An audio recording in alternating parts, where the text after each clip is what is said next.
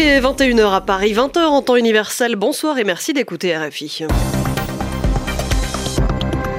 Andréane Mélard. Bienvenue dans votre journal en français facile. Avec moi pour vous le présenter, Sylvie Berruet. Bonsoir Sylvie. Bonsoir Andréane, bonsoir à toutes et à tous. À la une de ce mardi 5 novembre, il va peut-être devoir quitter Israël. Omar Shakir, président de Human Rights Watch dans la zone. En tout cas, la Cour suprême israélienne a validé son expulsion aujourd'hui. Désormais, le gouvernement doit trancher, c'est-à-dire prendre la décision finale. C'est demain que les mesures sur l'immigration vont être dévoilées en France. C'est un projet de refonte de la politique migratoire. L'une d'elles, c'est de plus réguler la prise en charge médicale des demandeurs d'asile. Et puis, une nouvelle voix du cinéma sort de son silence. L'actrice française Adèle Haenel a révélé hier avoir été agressée sexuellement par un réalisateur lorsqu'elle était enfant. On en parle à la fin de ce journal. Le journal. Le journal en français facile. En français facile.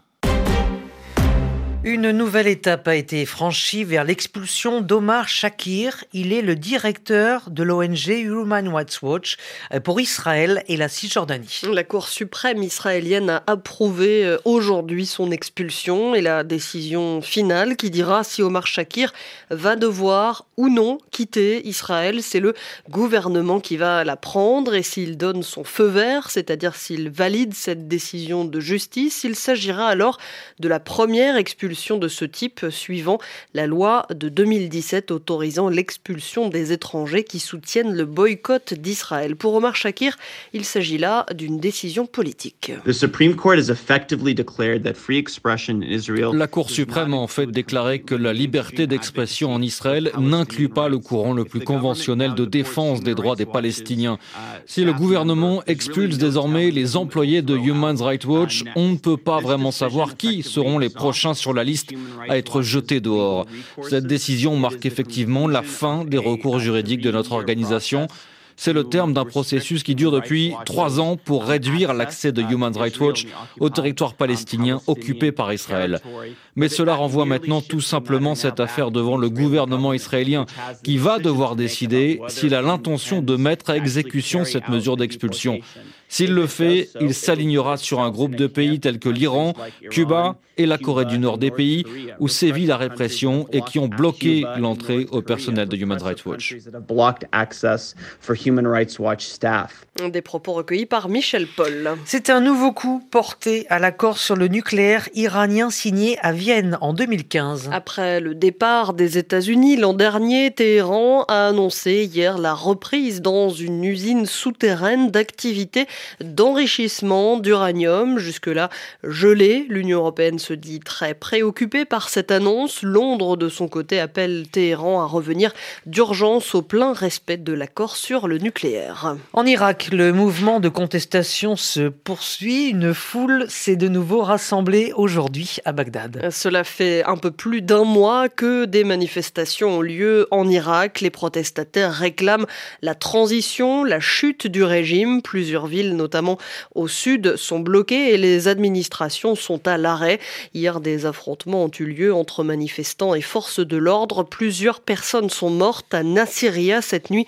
Il y a eu deux morts, deux autres ce matin à Bassora. Internet a aussi été coupé à de nombreuses reprises. C'était leur seule condition, hein, ce rachat, ne pas payer pour les erreurs commises dans le passé. Et cette condition n'étant plus respectée, ArcelorMittal se rétracte. Le géant de l'acier renonce à racheter une aciérie italienne. En effet, ArcelorMittal craint l'ouverture en justice de nombreuses plaintes d'employés qui pointent des décès dans leur rance dus à des cancers imputables, c'est-à-dire que l'on peut lier à leur activité. Une bataille juridique est donc en cours à Rome, à Nenir. L'Ilva, la plus grande aciérie européenne, a été rachetée par ArcelorMittal fin 2018. Le groupe franco-indien s'était engagé à investir pour redresser la productivité et rendre le site moins polluant. Mais il avait posé une condition, il ne devrait pas payer pour les erreurs du passé. Selon le parquet de Tarente, dans les Pouilles,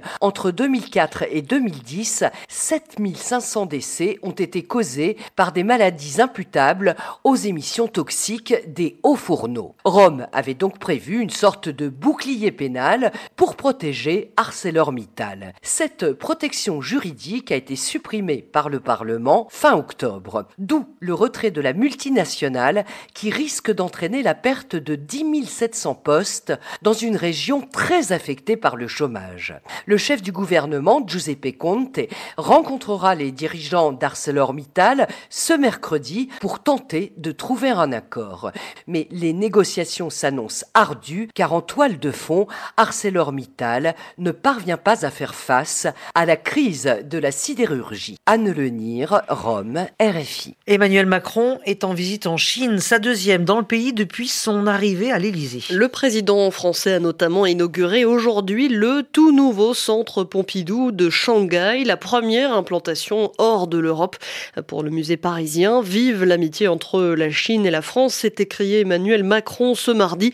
Il s'est également rendu à la foire aux importations de la ville et a appelé son homologue euh, Xi Jinping à consolider et renforcer l'ouverture euh, du marché chinois aux importations et aux investissements étrangers. En France, plusieurs mesures sur l'immigration doivent être annoncées demain et parmi elles la prise en charge médicale des demandeurs d'asile. Jusqu'à présent, ils avaient une couverture maladie dès le moment où ils déposaient une demande d'asile. Désormais, le gouvernement compte mettre en place pour eux un délai de carence de trois mois avant qu'ils ne puissent obtenir une protection universelle maladie. Pour Pierre Henry, directeur général de l'ONG France Terre d'Asile, cette décision est incompréhensible. Mettre un délai de carence, c'est tout simplement euh, compliquer les choses sur le terrain de manière très concrète.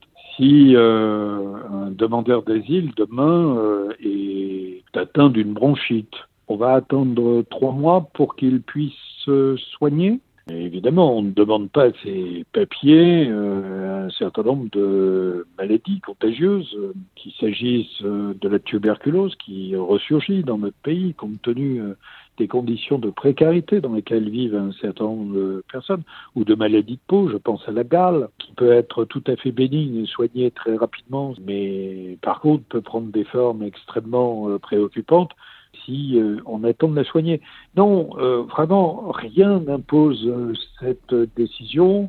Euh, ça n'agira pas sur les flux, euh, ça ne fera pas faire des économies. C'est une décision euh, incompréhensible, pas du tout pragmatique, ce n'est pas une mesure intelligente.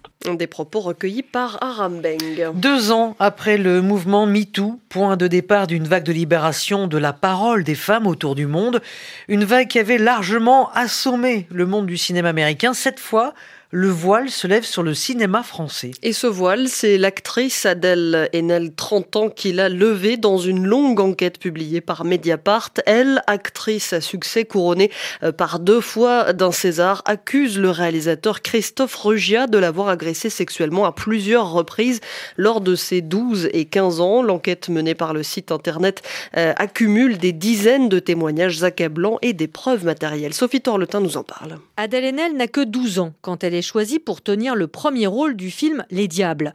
Christophe Ruggia met en scène un amour incestueux entre un frère et sa sœur autiste. Pendant plusieurs mois, le réalisateur, qui a alors 36 ans, met en condition ces deux jeunes acteurs pour qu'ils soient à l'aise lors de scènes très dénudées.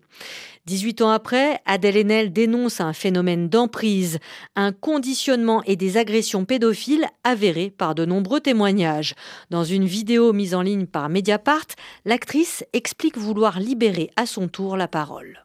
Je dois le fait de pouvoir parler à toutes celles qui ont parlé avant, dans le cas des affaires MeToo, et euh, qui m'ont fait changer de perspective sur ce que j'avais vécu quand les femmes, quand les filles qui portent plainte ou qui dénoncent des faits sont moins connues, on dit Ah, elle voulait du travail, elle monte pour se faire mousser, etc. On, on dénigre leurs paroles. Quelle violence Qu'est-ce qu'on a tous comme responsabilité collective pour que ça arrive?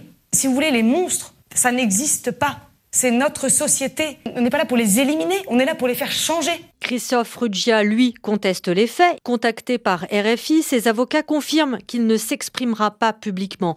Mais la profession, elle, l'a déjà condamné. Christophe Ruggia a en effet été radié de la Société des réalisateurs de films. Les précisions de Sophie Torlotin, RFI, il est 21h10 à Paris.